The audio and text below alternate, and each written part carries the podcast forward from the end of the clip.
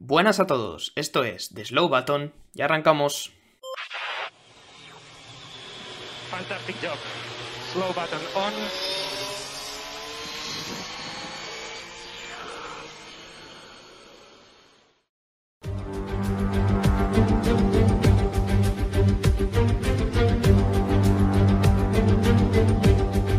Hola, ¿qué tal? ¿Cómo estáis? Bienvenidos, bienvenidas una semana más al podcast directo de The Slow Button. Para los que solo nos vayáis a escuchar en formato de podcast, esto se ha grabado en directo en Twitch porque sí, dentro de nuestra pluriempleabilidad, he dicho la palabra bien, eh, ahora también estamos en Twitch, eh, tenéis el enlace donde tenéis todo el resto de nuestros enlaces en nuestras redes sociales.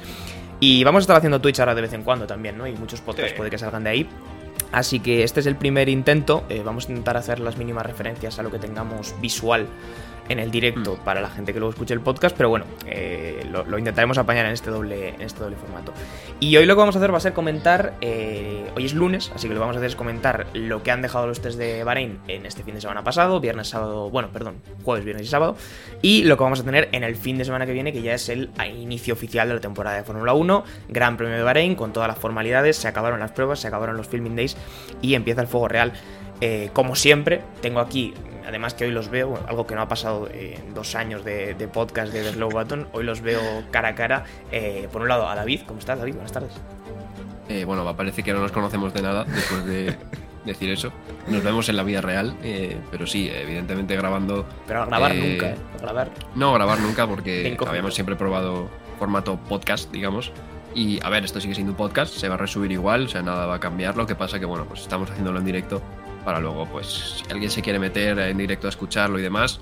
Y luego después, pues, seguir un poco hablando de, de más cosas. Pero vamos, que el tema del formato podcast de 45, 35, 55 minutos, dependiendo de la matraca que queramos dar, eh, no, no va a cambiar demasiado. Sí, por lo menos lo vamos a intentar eh, mantener y como no podía ser de otra manera, y también viéndolo hoy con esa bandera de Carlos Sainz 55 que tiene de fondo. De la época era Toro Rosso, ¿eh, Javi? Eh, buenas Sí, tardes, sí, Javi, sí, ¿cómo sí. estás? Pues muy buenas tardes, John. Eh, pues aquí probando un poco el experimento este, a ver si nos centramos y somos capaces de no hacer muchas referencias visuales para eso que comentabas antes, que es, oye, pues no estropear un poco eh, el- espectáculo para los que están en formato podcast y no formato Twitch o directo. Pero bueno, también animo a todos aquellos que siempre han estado ahí un poco ligados al tema del podcast, oye, pues que se pasen por aquí por el Twitch.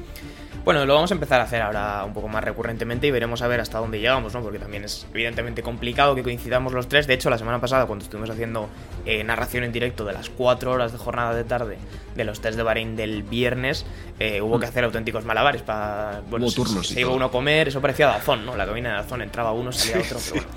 En cualquier caso, eh, hablando de los test, vamos a hablar un poco de los test, chicos. eh, y si parece, vamos repasando un poco escudería a escudería, ¿no? Si queréis. Eh, Sí. Yo creo, eh, y vamos a empezar por arriba, los que si cogiéramos la tabla de tiempos, y eso que los, los tiempos no son lo más importante en los test, si cogiéramos la tabla de tiempos, los que han conseguido el mejor crono en estos test son los que tenemos aquí delante, David, eh, Red Bull. El Red Bull RB19 parece que funciona muy bien, no se puede decir otra cosa, ¿no?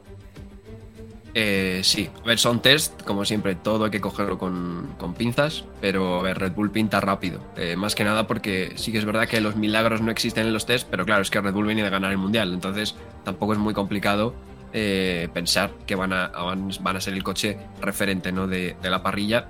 Y es que además parecen eh, rápidos a una vuelta y parecen eh, mucho más rápidos que el resto en ritmo de carrera.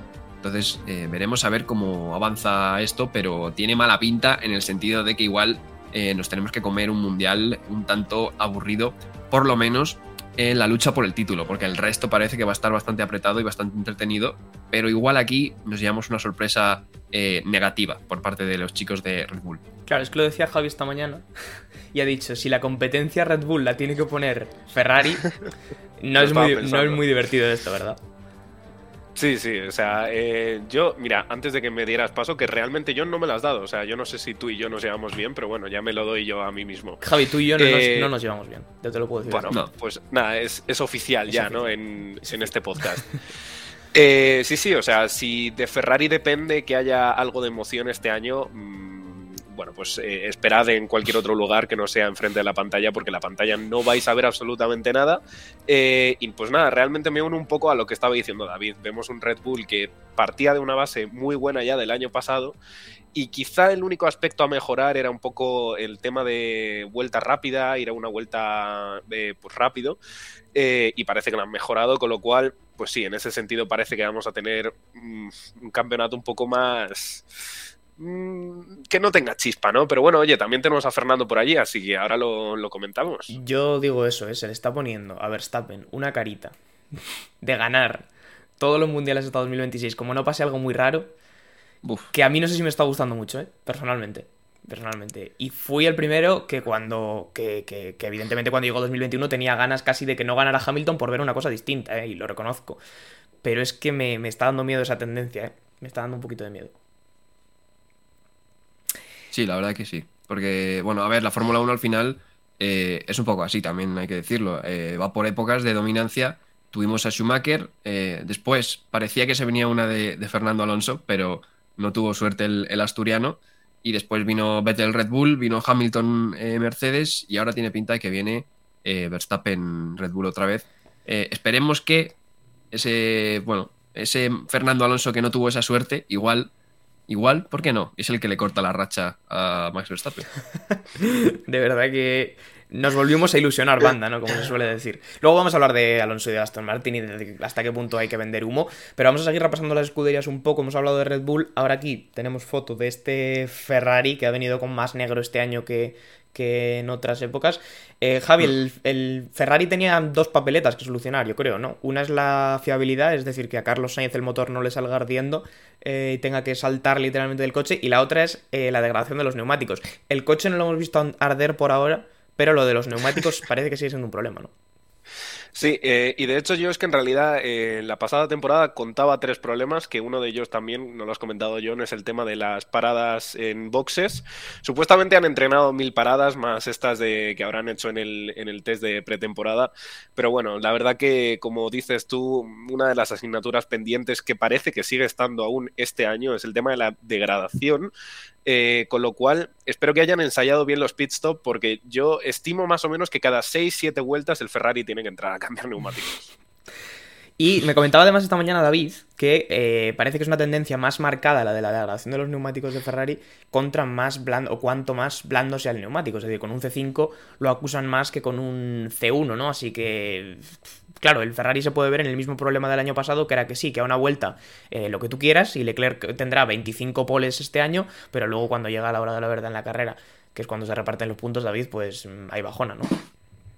Eh, sí, también es verdad que eh, Fred Basser ha salido a hablar, el nuevo jefe de equipo de, Ferrari, eh, ha salido a hablar eh, diciendo que bueno, que habían probado setups muy agresivos para ver, digamos, un poco cómo se comportaba el coche, ¿no?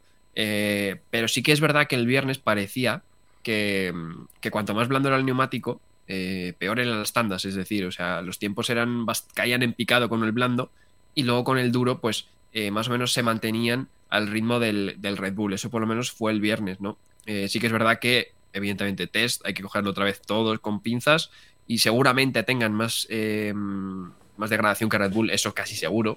Eh, pero veremos a ver cuánta, si es tanta como parecen los test y veremos si es este tema del comportamiento de los neumáticos o si realmente no es tanta la sangría y Ferrari puede pelear en las carreras, porque es verdad que el coche es rápido, pero claro, es que si te pasa lo del año pasado, vas a volver a tener a un Leclerc o a un Carlos Sainz, quién sabe, porque se le ve bastante cómodo con el coche, eh, desesperado porque va a salir primero, pero va a ver impotente como eh, no puede hacer nada ante Verstappen.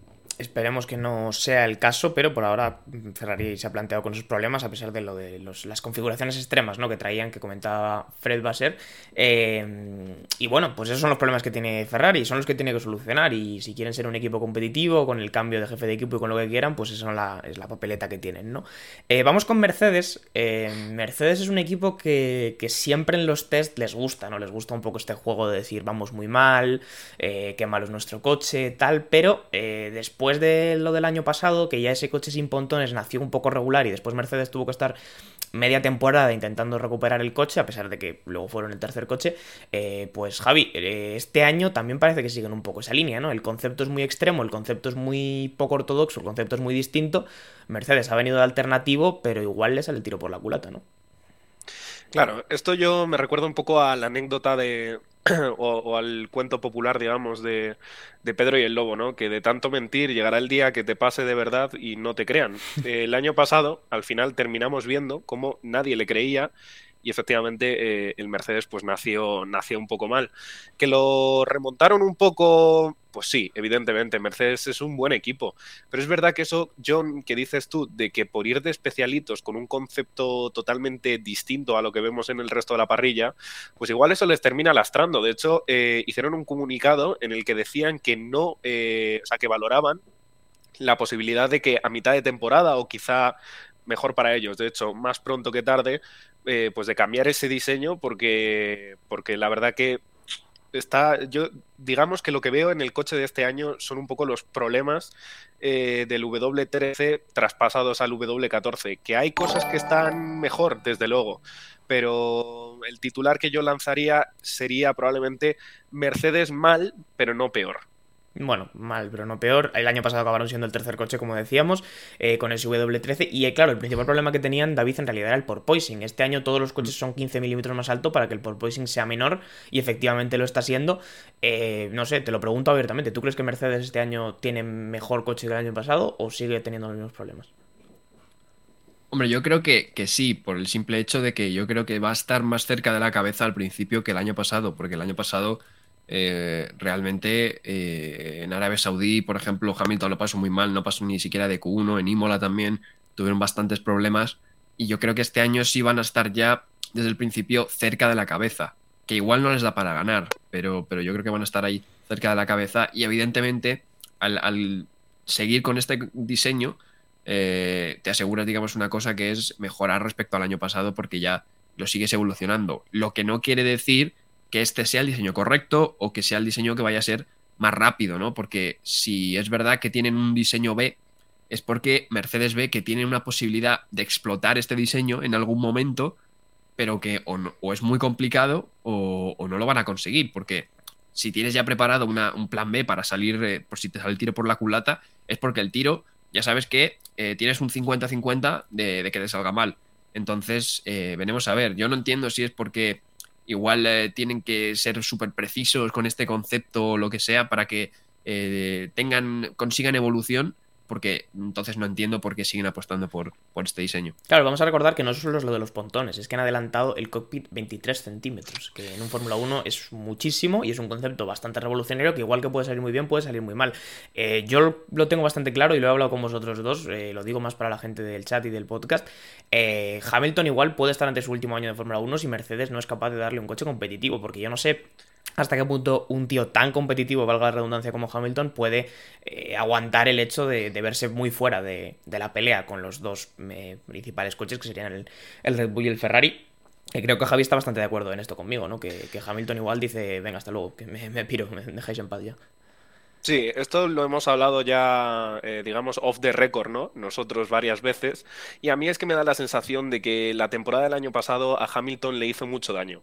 Que Russell le ganara el año pasado le hizo mucho daño. Y Russell ahora mismo yo creo que ve a Hamilton este año como un animal que ya está herido, que le falta poco más para poder vencerle.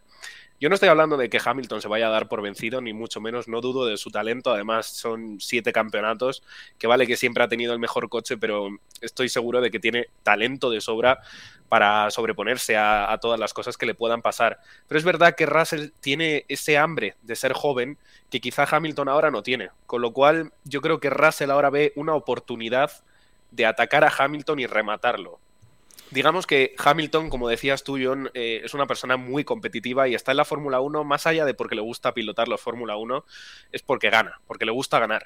Y si este año tiene que escuchar por radio eh, Hamilton deja pasar a Russell por el campeonato, Hamilton no va a soportar eso. Con lo cual, yo sinceramente creo que a Hamilton este año solo le vale ganar el campeonato. Ya ni siquiera ganar a su compañero, sino que ganar el campeonato. Pues ahí queda eso. Eh, me está invitando David a que hablemos del Alfa Romeo, creo que con esta foto que me está poniendo y que, bueno, si, está, si escucháis esto en podcast no lo veis, pero el Alfa Romeo C43 está delante de nosotros. Y Alfa Romeo, la verdad que a nosotros nos ha generado, yo creo que sensaciones un poco encontradas, chicos, porque lo veíamos un coche que en los test no nos estaba diciendo gran cosa. Pero luego es verdad que las, los análisis más cercanos que nos llegaban desde Bahrein y luego los datos que han salido al final de los test han demostrado que es un coche que en realidad, bueno, ha dado un salto hacia adelante. Eh, a mí el Alfa me parece precioso, nos comentan por aquí por el chat. eh, el C43 es de mis coches favoritos este año, con bastante diferencia, y creo que Pues sí. alguno de aquí también está de acuerdo conmigo. Aunque utilicen mucho el negro, está claro. Han, han cogido el negro y lo han, lo han aprovechado mucho en su livery, pero sigue siendo precioso. Lo que decía, a nivel de rendimiento, han dado un salto hacia adelante y parece que pueden ser un competidor en la, en la media tabla, David. No sé si tanto por mérito suyo o porque puede haber otros que estaban en esa zona y que igual este año flojean más, ¿no? Ya hablaremos de ellos y van de naranja, concretamente, los que, los que me refiero. Sí, a ver, Alfa Romeo eh, el año pasado ya empezó muy bien, eh, sobre todo porque el año pasado fue el único equipo que entró en esos 798 kilos de, de peso mínimo. Entonces entiendo que este año no han tenido ningún tipo de problemas para reducir peso. Si lo han reducido es por, por no sé, por ganar el tema de usar el tema de los lastres y demás, porque eh, ya partieron el año pasado con esa base, ¿no? Eh, dicho esto, eh, si el motor Ferrari acompaña, que de momento ha sido el único que ha tenido un problema, un pequeño problema en los test, y Alfa no se cae al final de temporada con mejoras, o aunque se caiga, si saca demasiados puntos al principio, yo creo que puede ser eh, una buena temporada para Alfa Romeo. Han demostrado en los tests que van rápido. Sí que es verdad que han tenido sus momentos de glory run, ¿no? Como se llama, de meter el C5 y pa'lante, con tanto con botas como Zhou. De hecho, Zhou fue el más rápido del viernes, cosa que evidentemente no es real. Pero, pero hombre, yo creo que igual un sexto coche podemos estar hablando sin saber muy bien dónde está el Alpine, que ahora hablaremos de él, ¿no? Eh, pero sí, yo creo que con la caída de McLaren y con, con yo creo que la mejora que ha tenido Alfa, pues pueden estar ahí dando, dando guerra. Una cosa que me ha llamado mucho la atención, que aquí en la foto lo veremos si estáis en el podcast, pues eh, no lo veréis, pero eh, básicamente en las fotos de presentación del Alfa Romeo se sacaron una especie de dientes en el fondo plano que no hemos visto en ningún momento en los test. Entonces, eh, yo no sé si esto fue para desmotivar a la peña o, o qué, pero Yo fue, en los fue test para han el montado susto, un eh, suelo- dijeron. Porque además recordad que el Alfa Romeo fue el primer coche que vimos real, Sí. comillas. Ah, igual fue para dar el susto y, que los otros equipos se pensaran que habían descubierto un agujero en el reglamento o algo. Y luego en realidad es un concepto que o ni funciona o ni siquiera tenían pensado implementar. No, no sé, no sé Javi cómo lo ve, la verdad, pero sí que llamó bastante la atención esos dientes. ¿eh? Sí, la verdad, a mí me despista bastante porque yo creo que con soluciones más sencillas, tanto visualmente como a la hora de eh, hacerlas o trabajarlas en fibra de carbono, existen. Eh, y el objetivo realmente que yo veo en estos dientes es el de sellar el flujo que va por debajo del suelo con el que va por el exterior. Y, y lo dicho, o sea, es que yo, yo no veo la necesidad de ser tan agresivos. Quizá pueda llegar a generar algo de carga aerodinámica, pero Bueno, he visto por ahí, que- Javi, he visto por ahí, Javi, que en realidad era un arma de si tenías algún toque lateral típico pontón con Entiendo. pontón, eh, pues te lo quitas de en medio a alguien, ¿sabes? Reventón de rueda y a seguir. Claro, eh, es por si las papeletas se vuelven a, a repetir como el año pasado y tenemos a Bottas y a Hamilton luchando otra vez, pero con equipos distintos, ¿no? No, yo creo que es una medida, ¿no? Como la del rollo cuadrigas romanas, ¿sabes? Pues unos pinchos en la rueda y a tomar por culo los rivales, ¿no? Vamos a hablar del equipo que yo creo que está ilusionándonos más a todos después de hablar de este Alfa Romeo. Eh, van de verde, son de Inglaterra, tienen un piloto español y otro canadiense y el español no es otro que Fernando Alonso Díaz, así que la ilusión está ahí en el ambiente. Javi hacía, Javi hacía así, besito con la mano. Besito, Eh, besito. Son los chicos de Aston Martin y hay ilusión, ¿eh? Hay ilusión con Aston Martin. Los test han dejado buenas sensaciones a pesar de que solo son test. ¿Qué podemos esperar de Fernando? Vamos a hablar de ello, vamos a hablar de ello, tranquilo. La aceituna. La aceituna. Ha sido rápido, ¿eh? La aceituna. El MR23 es la aceituna. ¿Podemos llamarlo la aceituna a partir de ahora? Me gusta bastante la, la idea de llamarlo la Bueno, aceituna. sí, podría estar bien. Espero que Sí, sea una rápido, aceituna velocísima, o sea, una aceituna Claro. de velocidad supersónica. En cualquier caso, eh, la MR23, David, eh, nos ha ilusionado en los test. Antonio Lobato y Pedro de la Rosa nos han puesto el humo por las nubes y el hype más arriba todavía. Y, y siendo un poco realistas, a ver, ¿qué es lo que podemos esperar de, de la MR23? A ver, siendo realistas tirando para conservadores, eh, yo creo que habría que esperar un eh, cuarto coche, ¿no? Quiero decir, Eh, siendo realistas, habría que esperar un cuarto coche, porque al final es a lo que, a lo que yo creo que aspiraba Aston Martin. Ahora bien, que de aquí se pueda llevar alguno de arriba una sorpresa, pues ahora mismo no se descarta, sobre todo en ritmo de carrera, porque sí que es verdad que no le hemos visto al Aston Martin empujar demasiado en, tanda, de, tanda corta ni con el C4 ni el C5, pero en la simulación de carrera de Alonso del sábado es una absoluta barbaridad, porque empezaron con una serie mm, de, targets de tiempo que según iban rodando veían que no, tenían demasiada degradación y pudieron eh, meterle más caña y bajaba a tiempos. Eh, Fernando. Fernando empezó en tiempos más altos de los que acababa las tandas y era porque realmente eh, veían que, el neumático pues, no degradaba demasiado y podían aumentar el ritmo, ¿no? Lo comentó Pedro de Rosa con Antonio Lobato que han sido los mayores alimentadores de Twitter de estos de este fin de semana. Pero lo que me llama la atención. Twitter se alimenta solo, eh, David, no hace falta mucho. Sí, también es verdad. Pero lo que me llama la atención es que no es solo la prensa española, que ya sabéis que ha tenido algunos desliz con el McLaren, etcétera, etcétera, de que Alonso tiene un coche para ganar eh, y luchar por el campeonato, sino que es la prensa internacional y británica, que suele ser la más fiable en, estos, en este tipo de, de cosas, la británica y la alemana, las, que, las propias que están diciendo que cuidado con Aston Martin. Y son los propios equipos los que eh, el equipo que más ha sorprendido es Aston Martin. Entonces, realista hay que ser, eh, tener los pies en el suelo y ser cuarto coche. Ahora bien, a ver dónde están ahora para la primera carrera porque tiene buena pinta. Claro, eh, Javi, aquí puede haber dos posibilidades. O hay un complot internacional de absolutamente todo el mundo, Christian Horner, Adrian Newey, todo el mundo, para vender humo alrededor del Aston Martin o realmente el Aston Martin ha dado un salto de nivel de verdad y está ahí para liderar por lo menos la media tabla, la, zona media de la, de la tabla. Yo creo que tiene más sentido que sea la segunda opción, ¿no? Sí, sí, eh, de ser lo primero, John, yo, a mí que me paguen el psicólogo, por favor. O sea, yo, yo no estoy para aguantar este tipo de cosas. A ti, a ti y a eh, muchos, ¿eh? La seguridad social no da para tanto. Total. sí, o sea, a ver, yo, creo que se está evidenciando el gran salto cualitativo que ha hecho Aston Martin. Además, el coche ya a simple vista se ve bastante trabajado, con lo cual ya nada más verlo, hombre, podría funcionar o podría no haber funcionado, que todavía está ahí en el aire, todavía no sabemos si funciona, pero la verdad es que sí parece que, funciona. Eh, como dice David, en cuanto a ritmo de carrera, que supuestamente ya en los test hay poquitas cosas que ocultar en cuanto a ritmo de carrera, parece un coche que, es muy eh, constante, digamos, en sus tiempos y, y no desgasta los neumáticos a diferencia del Ferrari, con lo cual eh, y fíjate, se, ha llegado a decir, que a decir que regenera neumático. ¿eh? Yo lo he oído en, alguna persona que está aquí sentada en esta mesa. Ha llegado a decir que se regenera neumático en el, Aston Martin. ¿eh? A mí me daba la sensación de que ese Aston Martin estaba regenerando neumático. Porque si no, no me explico cómo puede ir tan, tan rápido.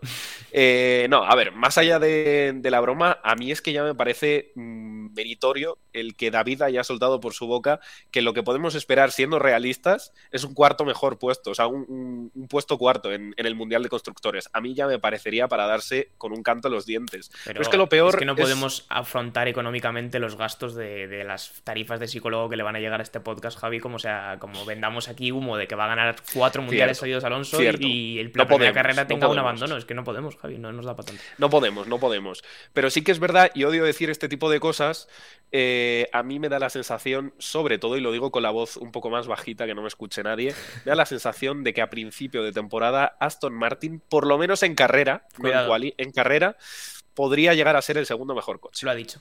Lo ha dicho. Lo dije. Vamos a hacer un clip de TikTok con esto, Javi, que lo va a reventar. bueno, en cualquier caso. Verás, verás. Eh, eh. nos dicen por aquí, regenera neumáticos, así que que se los den al Ferrari. Bueno, bueno, podría ser un truque importante, ¿no? que el neumático y le sobre a Aston pues Martin se lo ceden pues a, a, Ferrari, que parece que no les va a sobrar. Vamos con otros que si Aston Martin ha generado muy buenas sensaciones, eh, lo diametralmente opuesto es lo que mm. comentábamos antes, los chicos de McLaren. Mm, las sensaciones no son nada buenas, eh, David. Y además esta imagen que me has puesto, que es el trompo de Piastri, viene bastante al pelo. Porque la cantidad de blocadas que han tenido Piastri y, Lando eh, durante estos test y lo incómodos que se les veía con el MCL60 es, es impresionante. Sí, eh, iba a poner una foto seria, pero es que no podemos definir de otra forma la, pretemporada de McLaren. Eh, hubo un periodista, creo que fue Ted Kravitz, que dijo que, vio a, bueno, se vio a Lando Norris una vez se acabaron los test, eh, pegar un puñetazo a las paredes del box, ¿no? De lo, de lo frustrado que estaba. Y es que Lando Norris ya dejó declaraciones de a McLaren de o espabiláis o igual en unos años y me busco las habichuelas, porque McLaren es otro de esos equipos que yo creo que está en un momento intentando buscar eh, la salida del pozo, que parecía que eh, tras esos años 2019, 2020, 2021 lo podía lograr con este cambio de reglamento. Sin embargo, el año pasado ya el coche nació mal y se fueron al fondo de la parrilla, tuvieron que remontar eh, toda la temporada. Para ahora otra vez parece que va a volver a pasar lo mismo. Y es que McLaren se veía un coche que no entraba en las curvas bien, cabeceaba todo el rato, bloqueando ruedas continuamente, ¿no? Pero es que al Mercedes también se le veía hacer cosas raras, pero luego va al Mercedes y por lo menos te hace buenas vueltas y las simulaciones de carrera pues eran buenas. Pero es que el McLaren no. Y, el McLaren encima es el equipo que menos ha rodado en los test. Entonces, eh, no hay nada salvable de McLaren en esta pretemporada. Y me da pena porque es un equipo histórico que lleva años y años tras eh, batacazo tras batacazo. ¿no? Siempre se habla de Ferrari porque no ganan los mundiales, pero habría que hablar también de, los batacazos que se ha pegado McLaren eh, año tras año y que no salen de ahí, ¿no? Y la verdad que da bastante pena pero ahora mismo el McLaren pinta muy, muy mal. Eh, pinta que va a empezar la temporada abajo, decimonoveno equipo, y luego, evidentemente, pues con más recursos económicos que otros equipos de media tabla, pues igual acaban en una sexta posición. Claro, que también, también, son un equipo, también son un equipo histórico, ¿no? Igual que Ferrari, realmente un equipo con mucha historia y un equipo con historia ganadora, además, como para que se les pueda reprochar exactamente lo mismo. Nos dicen por aquí eh, Pia Spin, igual que el Math Spin eh, existía, que podría ser un buen emoticono del canal. Bueno, pues estamos trabajando en ello, de hecho, ¿eh? porque me gusta la idea de mm. Pia Spin. Esperemos que no coja esa, ese afán a dar vueltas eh, el piloto australiano y Javi, eh, tú me lo contabas el otro día, ¿no? Es que se ve, se ve muy cabezón el, el McLaren en el mal sentido, en el mal de que se va de, de cabeza en todas las curvas y no era capaz de entrar en ellas es súper extraño, es súper extraño. Y yo creo que tiene que ver con la forma en la que eh, está construida la parte delantera del McLaren. Aunque si mal no recuerdo, no me he fijado muy bien en los test, la suspensión, digamos que era, bueno, la suspensión y todos los, eh, los brazos de, iba a decir arms en inglés, es una mezcla. Eh, los brazos de, dirección del McLaren yo me fijé y eran más o menos una evolución de lo del año pasado, con lo cual digamos que era un poco un concepto continuista de lo que habíamos visto, por lo menos a final de temporada, que el McLaren ya empezaba a responder. Pero es que este año es súper extraño y no entiendo muy bien qué es lo que pasa. Lo que está claro es que digamos que la transición de reparto de pesos a la hora de frenar eh, es como si se fuera muy para adelante y el coche, pues lo que, lo que habéis comentado, como si cabeceara, se va de morro. Y eso la verdad que lo que hace es que los setups que puedes ponerle al coche sean muy limitados y sobre todo lo que vas a buscar es que eh, sea un coche muy sobrevirador, porque si gira la parte de atrás por lo menos puedes llegar a hacer algo, pero eso lo que conlleva después es mucho desgaste de, neumáticos en general, tanto traseros como delanteros, con lo cual McLaren tiene que hacer algo para revertir un poco la situación, pero desde luego que muy triste, sobre todo yo que soy muy fan de McLaren, por lo menos de, los coches de calle, ya no tanto de, de lo que ha estado haciendo en Fórmula 1 estos últimos años, Fíjate eh, que, Javi, eh, yo siempre he pensado que ese estilo de conducción que puede tener el McLaren y que entiendo que el año pasado ya tendría algo, puede ser uno de los motivos por los que Ricciardo, que yo creo que no es un piloto al que le falte talento, cayó tan mal en el McLaren. Porque Ricciardo el problema que tenía es que no sabía llevarlo. No, no se encontraba cómodo con, con el estilo de cómo se llamaba el McLaren y nunca se terminó de asentar. Sí, sí, efectivamente. Eh, y además ya ni siquiera debe ser algo de a nivel del reglamento que entró el año pasado, porque es que ya hace dos años le costaba también a Ricciardo. Con lo cual debe ser el concepto, la filosofía, digamos. De... Sí, digamos, digamos que la filosofía de trabajo que tienen en McLaren a la hora de desarrollar el coche tiene que ser alguna distinta a la de otros equipos. Yo me acuerdo, David seguro que se acuerda también, cuando McLaren estuvo muy cabezota con el tema de hacer eh, la cintura de avispa. Creo que fue mm. por 2016 y estaban R que R con el concepto y no funcionaba, no funcionaba. con lo cual no, no había manera. Entre eso y el motor Honda, que, que madre mía. Vaya años. Sí, sí. Terrible. En fin, no sé, que, se recuperen, ¿no? Nos lo adelantan por aquí por el chat y yo también lo creo seriamente. Eh, aquí lo leyeron primero. 2025 o 2024, Norris en mm, Mercedes con Russell, ¿eh?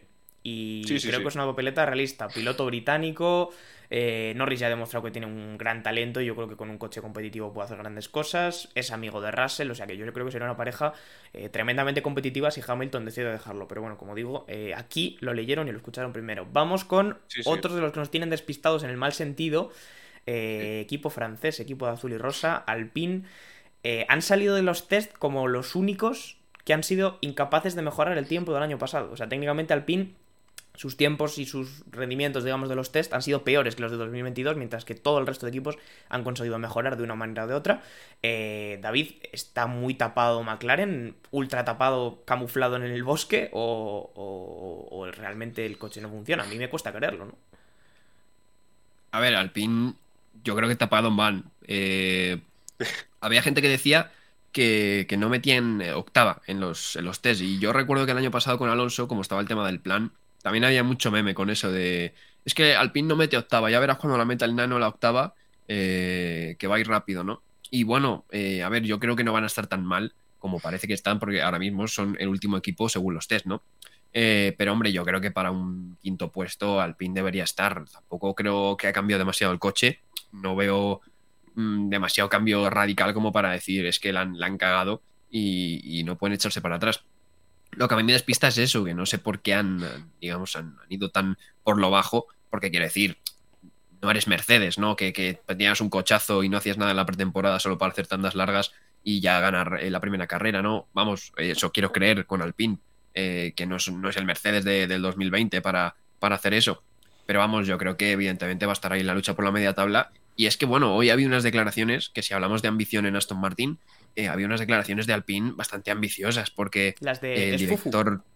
Mm, bueno, no sé si sido de Otmar eh, Safnauer. Ah, pensaba que estabas hablando de lo que había dicho en. no, creo que han sido Matt, Matt Barnes o algo así. Es que no sé cómo se llama. Creo que es director técnico de Alpine, que ha dicho que eh, van a tener mejoras incluso visuales para el primer Gran Premio de Bahrein y que esperan recortar distancia con el tercer coche si es que no lo son ya, ¿no? Entonces, o sea, después de ver este test, de repente te dice el director técnico de Alpine que creen que están para ser el tercer coche, ¿no? Y claro, ¿tú a quién quitas ahí? ¿A Mercedes? ¿A Aston Martin que parece que está? Pues ¿A Ferrari? O sea, ¿a quién quitas de, ese top 3? Porque me parece bastante ambicioso. Así que si hablamos de ambición en Aston Martin, en el coche azul y rosa tampoco falta demasiado. A ver, no, yo honestamente creo que se han calentado un poco hablando de tercer coche, porque esa competición creo que va a ser de las más duras de la parrilla, ¿no? Porque Mercedes seguramente estará ahí, por muy mal que estén, Aston Martin parece que va a estar ahí, y, no sé yo hasta qué punto Alpine lo puede asegurar. Eh, mejoras visuales, hombre, mejoras o cambios visuales sí que van a tener, porque la primera carrera y la segunda y la tercera las van a correr de rosa, desde luego, así que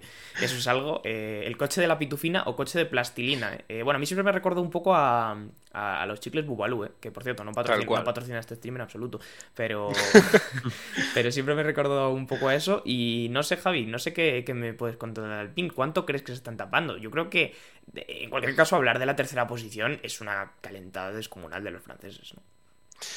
Es que, eh, fijaos, o sea, yo en el fondo os doy la razón y estoy de acuerdo con vosotros, pero también te digo que es que los fans de Fernando somos todos un poco así. O sea, no decimos que pueden estar luchando por la tercera posición, que yo lo dudo, sinceramente, más que nada porque no nos conviene. Eh, efectivamente, o sea, es porque no nos conviene, porque no queremos ver a Ocon otra vez eh, dando por culo y con perdón a nuestro querido Fernando Alonso y en fin. Pero bueno, que sí, o sea, a mí me parece una calentada, pero sí es verdad que si se han estado ocultando bien, eh, por cualquiera de las formas que lo hayan hecho, ya sea sin meter octava o metiendo 70 kilos de, arena en cada lateral, en fin, no lo sé. También hay que recordar que Alpine supuestamente iba a jugar mucho con el lastre y el lastre eh, realmente son pequeños bloques de plomo, generalmente, y es que el plomo es muy denso, muy denso. no sabemos exactamente, eh, Javi, cómo está funcionando el lastre, dónde se coloca, cuál es el reglamento concreto de la FIA sobre el lastre, porque muchos equipos salieron diciendo, sí, no, vamos a jugar con el lastre tal, pero no creo que la FIA te deje ponerlo donde tú quieras, ¿no? Quiero decir, eh, habrá limitaciones. Y aprovecho, Javi, porque te preguntan por aquí por el chat, a ti concretamente, que si crees que la relación Ocon-Alonso en pista será la nueva Leclerc-Verstappen. A ver, eh, yo no lo creo. O sea, sé que he dicho al principio que no hay por qué pensar que Alpine no puede estar terceros, pero es que también tengo que soltar una cosa, y es que Alpine realmente está en la Fórmula 1 por, por imagen, digamos. O sea, para ellos es un negocio en el que les sale rentable meter dinero y, lo que ganan de la Fórmula 1. Con lo cual hay que ser eh, limitados con las expectativas que se pueden tener de Alpine. Dudo que estén terceros, pero sé que podrían llegar a ser capaces de hacerlo. Eh, ahora, se tienen que dar unas condiciones muy extraordinarias tenemos que quitar de ahí a un Aston Martin que está muy fuerte, que no se ha estado ocultando, o por lo menos no del todo, y, se ve que va bien, un Mercedes ahí que no sabemos muy bien a qué está jugando, la verdad que me cuesta mucho, mucho, mucho poner al pin en esa posición. Con lo cual, eh, dudo que la relación o con Alonso vaya a ser un poco la de Verstappen-Leclerc, más que nada porque no les veo luchando mm, frecuentemente en pista. No voy a decir que no van a estar luchando, porque es verdad que quien tiene las papeletas de ser por lo menos el quinto mejor equipo, yo sí que diría que es Alpine, pero creo que el cuarto mejor coche que puede llegar a ser Aston Martin va a estar más cerca de los terceros que de lo que lo va a estar del quinto puesto. Bueno, pues ahí queda eso y mientras tanto vamos a ver David a quien me enseña ahora. Eh, aprovecho muy rápido para eh, agradecer a Mario VQZ y a Mecadragon que nos han empezado a seguir en este ratito que llevamos de podcast, así que gracias a vosotros. Y a ver, ¿a quién me enseñas? Eh, David, el Williams, uff, papeleta también complicada la del Williams, que viene de la temporada pasada, bueno, de la temporada pasada y de varios años, pugnando con Haas por no ser el peor coche o por serlo. Este año llevan la pila de Duracell ahí puesta en la chimenea, no sé si David va a ser suficiente para, darles potencia y, salir igual de la última posición, ¿no? A ver, tienen que meter muchas pilas para salir de ahí, la verdad. muchas pilas de duración. Una, barbaridad, pero eh, cuidado que alguna igual han puesto, porque em, Williams ha sido el equipo que más ha mejorado en tiempo respecto a, respecto a los test del año pasado. Y, hemos visto también que han rodado mucho. Logan Sargent un día se metió 154 vueltas entre pecho y espalda. y les hemos visto eh, relativamente fuertes. Quiero decir, también han tenido sus momentos de eh, meter un neumático más blando y que Sargent se eh, haga tercero en una sesión, cosa que evidentemente no es, no es real. Pero, pero bueno, el coche ha mejorado. Yo creo que no van a estar para salir del, fondo, del, pozo. También te digo, yo creo que va a depender incluso de McLaren esto. O sea, suena un poco triste, pero igual McLaren está ahí. Al menos a principio de temporada, yo creo, ¿no? Sí, a principio. Luego, evidentemente, yo creo que mejorarán. Pero, pero veremos a principio de temporada Williams dónde está. Eh, no creo que vaya más del décimo o el noveno, pero yo creo que sí lo que va a estar es más cerca de esa zona media, ¿no? Aunque esté noveno, pero décimo, pero sí que va a estar un poquito más cerca porque, a ver, las sensaciones son relativamente buenas con el Williams, el coche no tiene eh, mala pinta del todo, pero a ver, como decimos, eh, había una brecha tan grande entre Williams y el resto de equipos que es muy complicado, incluso más que lo de Aston Martin, eh, recortar tantas posiciones en un solo año, ¿no? Entonces, eh, yo creo que van a recortar tiempo, pero van a seguir ahí un poco al fondo. Pero bueno, veremos, eh, un par de años así, igual se meten en esa zona media. No sé cómo lo ves tú, eh, Javi, pero nos dicen por aquí, perdieron a su, primer, a su mejor piloto, a Latifi. Eh, bueno, uno de los más decisivos a la hora de dar un mundial, aunque no fuera aunque no fuese suyo el mundial, pero bueno, eh, ahora mismo con Sargent y con Albon, hombre, la pareja de pilotos es prometedora, no sé si convence, pero es prometedora. Y claro, es que el problema es que la zona media va a estar tan ajustada, Javi, con todo lo que estamos hablando, que es que yo veo muy difícil que Williams se meta ahí de manera, digamos, constante en la temporada. Sí, he estado sumergido entre dudas eh, mientras David estaba soltando su opinión sobre Williams, porque me he parado a pensar y digo, claro, pero es que, es que ¿quién va a ocupar la última posición? Porque yo no me creo que vaya a estar McLaren último. Eh, no creo que Williams, con la mejora que ha mostrado, vaya a estar último. Pero es que también han dicho que Haas está relativamente bien. Entonces, eh, a mí todo lo que. todas las conclusiones me llevan a, a pensar que es que va, vamos a tener una media tabla, media tabla eh, súper, súper ajustadita. Eh, ¿Que han mejorado? Sí. ¿Que partían desde un punto muy bajo? También, también. O sea, quiero decir, eh, el hecho de que estén por encima de Aston Martin en cuanto a mejoras, o sea, a ver, tiene sentido, quiero decir, eran el, el último equipo. ¿Que ¿Quedaron últimos el año pasado, chicos? Quedaron últimos el año pasado, sí, sí, Estuvieron ahí en Claro, es que ese es el punto. pero sí, al final sí. Claro, parten desde, desde, una posición muy baja. Entonces también tenemos Alfa Tauri por ahí. Yo sé que Williams ha mejorado. También sé que Albon el, en el parón invernal dijo que el coche tenía como problemas de, reparto de pesos, pero que en sí la base estructuralmente hablando, todos los ángulos y, todas las caídas de, caster, camber, avance, en fin, todas las cosas que en ese sentido funcionaba. Pero el Ahora que el reparto de pesos... Es por, la, pila, Javi, ahí arriba puesta, que eso pesa mucho y está muy separado. Me lo creo, me lo creo. Eh, todos sabemos lo, que pesan las pilas Duracell. Entonces, eh, probablemente yo, yo diría que el problema está ahí. Eh, más allá de la broma, la verdad que, o sea, sí, noto una mejora también también eh, lo hemos visto gracias a Albert Fábrega, que decía que mm, un poco sus conclusiones de, los test de pretemporada, pero es que me cuesta mucho vislumbrar así un poco cómo va a quedar la media tabla, con lo cual eh, lo dejaría mirando con lupa. Cortito de patrocinadores también, ¿eh? y eso que este año se han ganado a Wolf, pero tuve el coche demasiado limpio y eso no habla muy bien de la inversión económica que tiene Williams y sobre todo pues de que a mitad de temporada sea capaz de mantener el ritmo que van a tener otros equipos a la hora de, desarrollar. Y otro coche que está con una papeleta parecida, eh, David, es el Alfa Tauri, que este año ha incorporado a Orlen con sus detalles rojos, pero que su situación económica es mala. Y no lo digo yo, lo dice Red Bull, que se está valorando seriamente la posibilidad de venderlo o por lo menos primero traérselos a Reino Unido para que le salga más barato y después potencialmente venderlo, porque cuesta mucho tener un equipo en Fórmula 1 como para tener dos, como es el caso de, Red Bull, que es con su filial Alfa Tauri. Y claro, los resultados de Alfa Tauri, buenos tampoco es que sean. Quiero decir, al final el año pasado fueron el noveno coche. Sí, es eh, Alfa Tauri al parecer está ahí entre una venta o un traslado. Hay que recordar que Alfa Tauri eh, fue Toro Rosso y antes de ello fue Minardi, es decir, antes de ser una escudería B, era un equipo de Fórmula 1 con, con, sede en, en Faenza, en Italia, entonces, eh, no está la sede en Milton, Milton Nines, Milton Keynes, no sé cómo se pronuncia, bueno, sí, eh, allí en Reino Unido, que es donde está la sede de Red Bull, sino que está en Faenza, bastante cerca de, Imola, es el equipo que más cerca está de, Imola. Em, y, claro, eh, Red Bull, la nueva gerencia, hay que recordar que Dietrich Matecic, que es el, CEO de Red Bull, el creador de Red Bull, falleció el año pasado eh, y la nueva gerencia ha llegado y ha dicho, oye, esto de aquí, de Alfa Tauri, eh, que muy bien, pero que no es rentable. Quiero decir, tenemos aquí un equipo que está eh, generando pérdidas para luego ser un noveno equipo. Entonces, o se muda a la sede de Red Bull, lo que yo creo que provocaría aún más ser todavía un equipo B de Red Bull, o se vende. y cuando, claro, cuando se venda, pues fíjate lo que te digo, que hasta casi que a mí me gustaría más, eh, no porque me caiga mal Alfa Tauri, ni Toro Rosso, ni Minardi, ni lo que era antes, sino porque ahí podríamos hablar de que Andretti, que Hightech o incluso Honda se quedara con un equipo eh, para desarrollar un, coche que igual fuera más competitivo y tener ahí otro equipo arriba, porque el Alfa Tauri sí que es verdad que hemos visto los test que ha mejorado un poquito, o eso parece, pero tampoco sabemos dónde está realmente y ni dónde va a llegar. Y ya con las declaraciones de Red Bull de que no es eh, rentable, pues eh, da a entender que a la mitad de la temporada se van a quedar sin mejoras. Alfa Tauri será vendido 85%, nos dicen por aquí, Javi. No sé dónde pones tú el porcentaje, si lo pones en un 87,3%.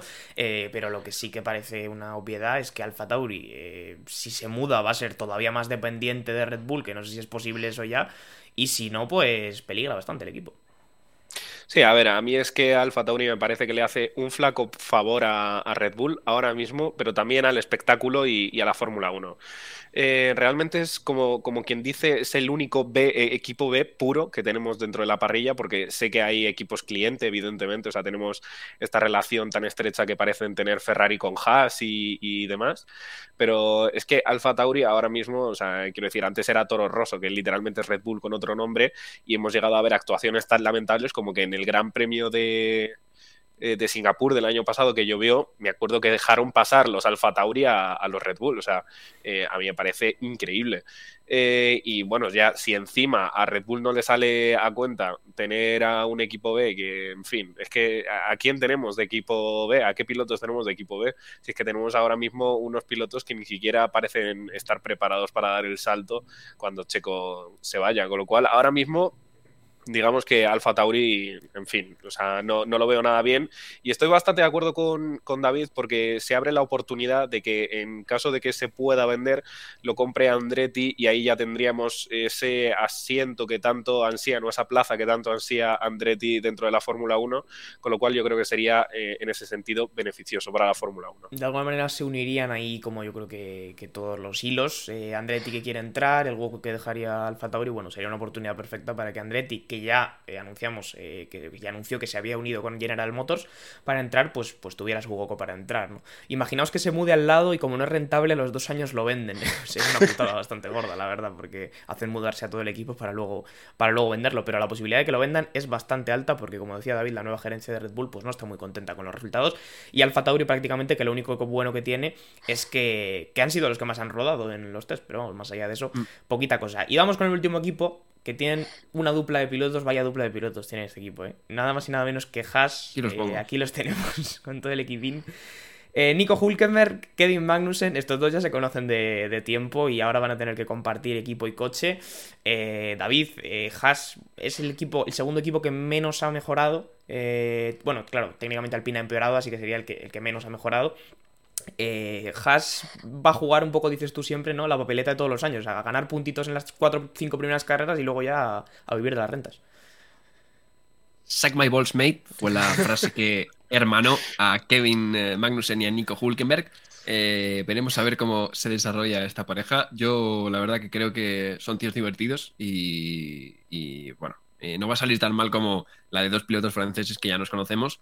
Haas, sí, a ver, Haas parece lo mismo de siempre, ¿no? veremos a ver porque algunos dicen que igual no han mejorado tanto respecto al año pasado, o que no son lo suficientemente rápidos al principio de temporada como para hacer lo de siempre, que lo de siempre, para quien no lo sepa, es eh, nosotros hacemos un coche de sede rápido y ganamos las primeras carreras unos cuantos puntos que nos sirvan para mantenernos ahí en media tabla, media baja tabla según va desarrollándose la temporada, pero no ser últimos, ¿no?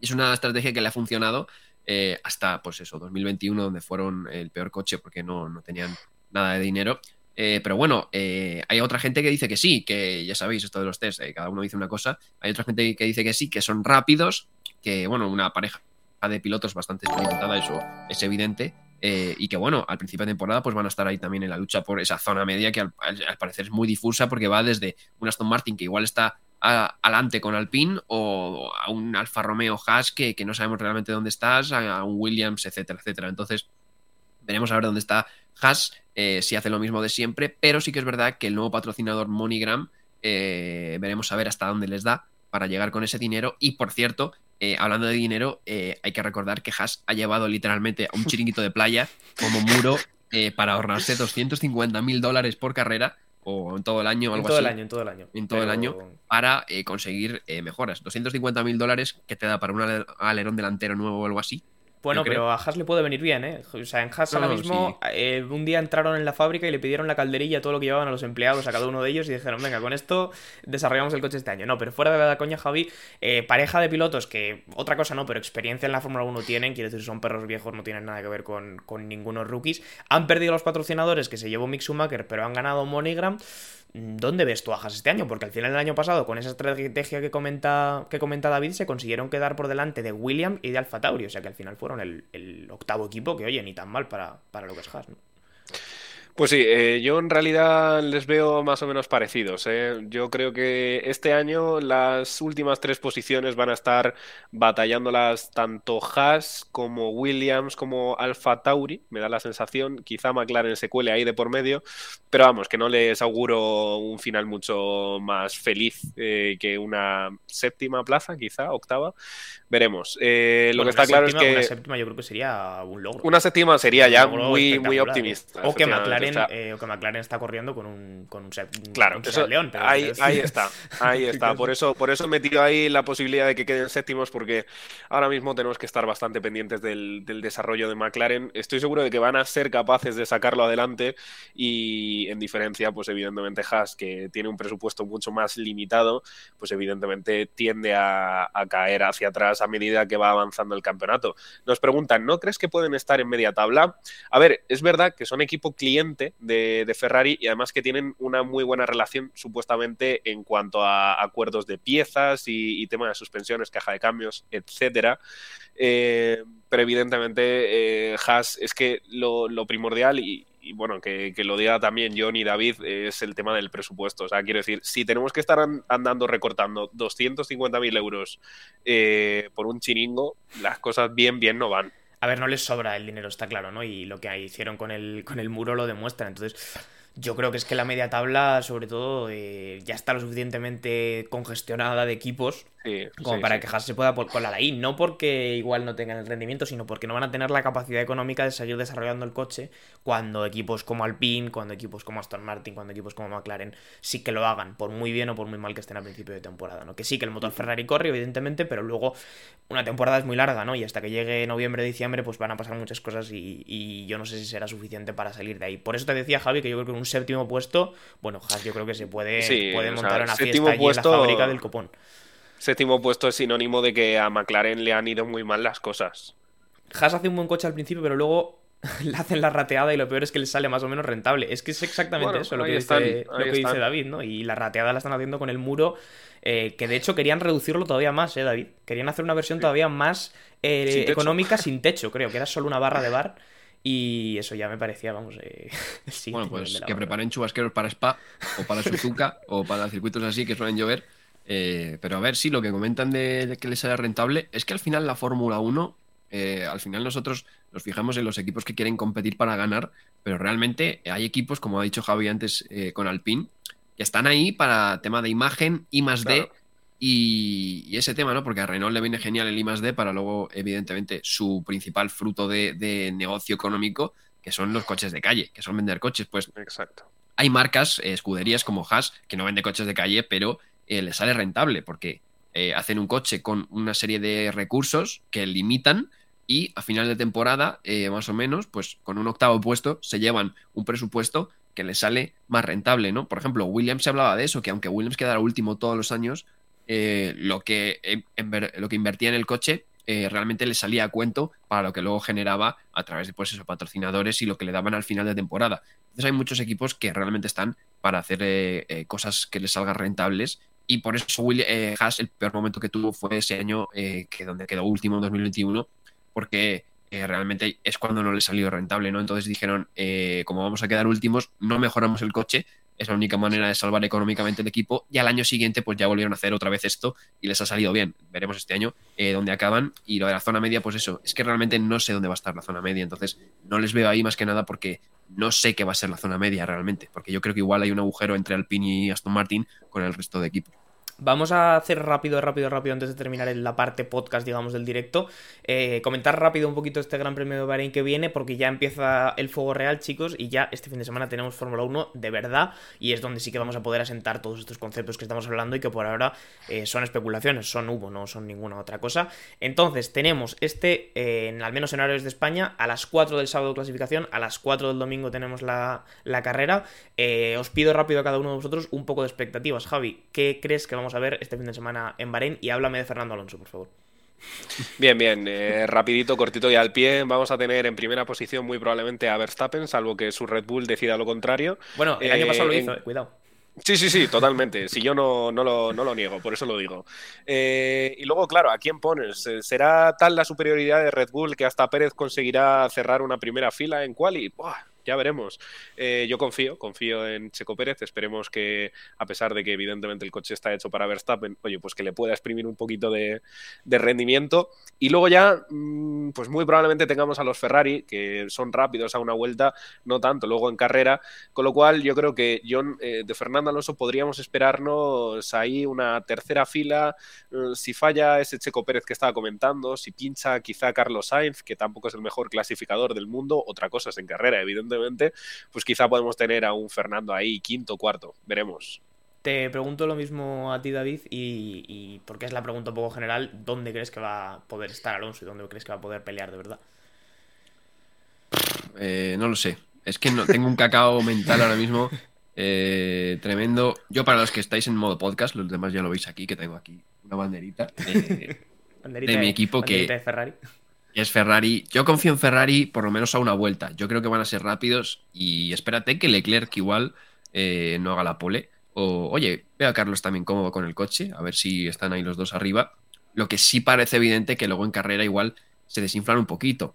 Eh, lo que pasa que tengo que meter, eh, voy a meter a Verstappen, Leclerc en primera línea, igual, como el año pasado. No sé en qué orden, pero voy a meter Ferrari, Red Bull mezclados.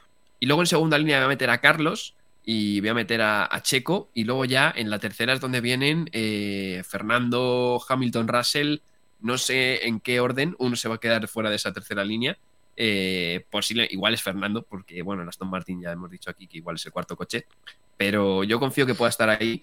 Y en carrera es el kit de la cuestión, porque si Ferrari es el, como el año pasado, donde ya empezamos a ver que, que Mercedes les comía en carrera, eh, tiene pinta de que igual Aston Martin también. Entonces, si siguen las cosas así, eh, veremos dónde cae Ferrari. Pero yo para clasificación meto primera línea y segunda línea mixtas, Ferrari, Red Bull, no sé cómo, pero mixtas.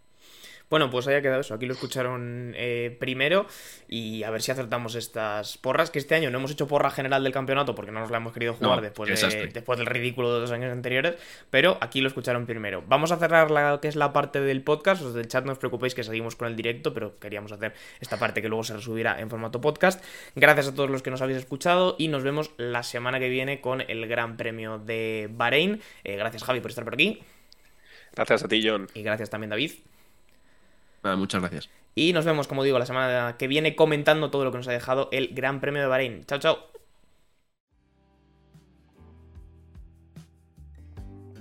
Muchas gracias por escuchar este podcast de The Slow Button. Puedes seguirnos en Spotify para no perderte ningún episodio y también en nuestras redes sociales para enterarte de todas las novedades. Hasta la próxima.